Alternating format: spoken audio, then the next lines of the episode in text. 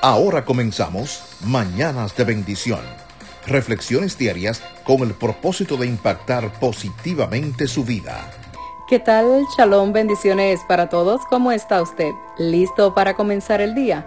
Pues vamos con fuerza. ¿Tienes fe en Yahweh, en Dios? Entonces, ¿de qué te preocupas? Hoy es un nuevo día, una nueva oportunidad. Que cada nuevo día sea mejor que el anterior. ¿Están listos? Entonces comencemos porque nuestro Abba, nuestro Padre Celestial, va a ministrar nuestro corazón, nuestro espíritu y nuestra alma.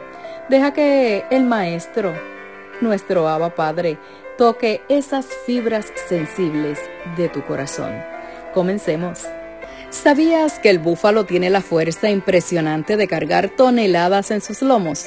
Y aunque el camino esté sucio, empinado, lleno de barro y resbaladizo, ¿cómo lo logra?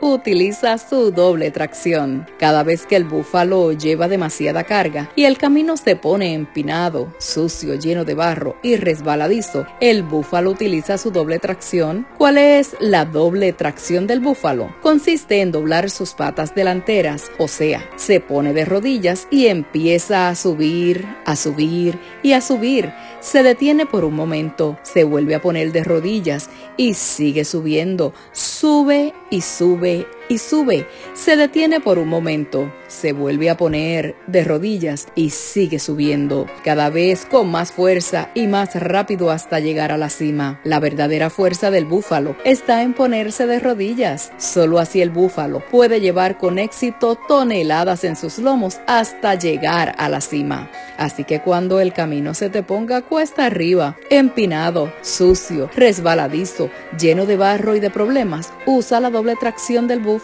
por eso el Salmo 92, 10 dice, Tú aumentarás mis fuerzas como las del búfalo. Cada vez que nos ponemos de rodillas, nos volvemos más fuertes, más rápidos, y solo así podemos llegar a la cima. Así que en este día tenemos una buena lección que aprender. Aprendamos a usar la doble tracción así como el búfalo. Al doblar nuestras rodillas, al orar, al clamar, al gemir, Yeshua nos da las fuerzas, la potencia, el vigor para subir hasta llegar a la cima. Hoy es un buen día para fortalecernos en el Adón, en el Señor.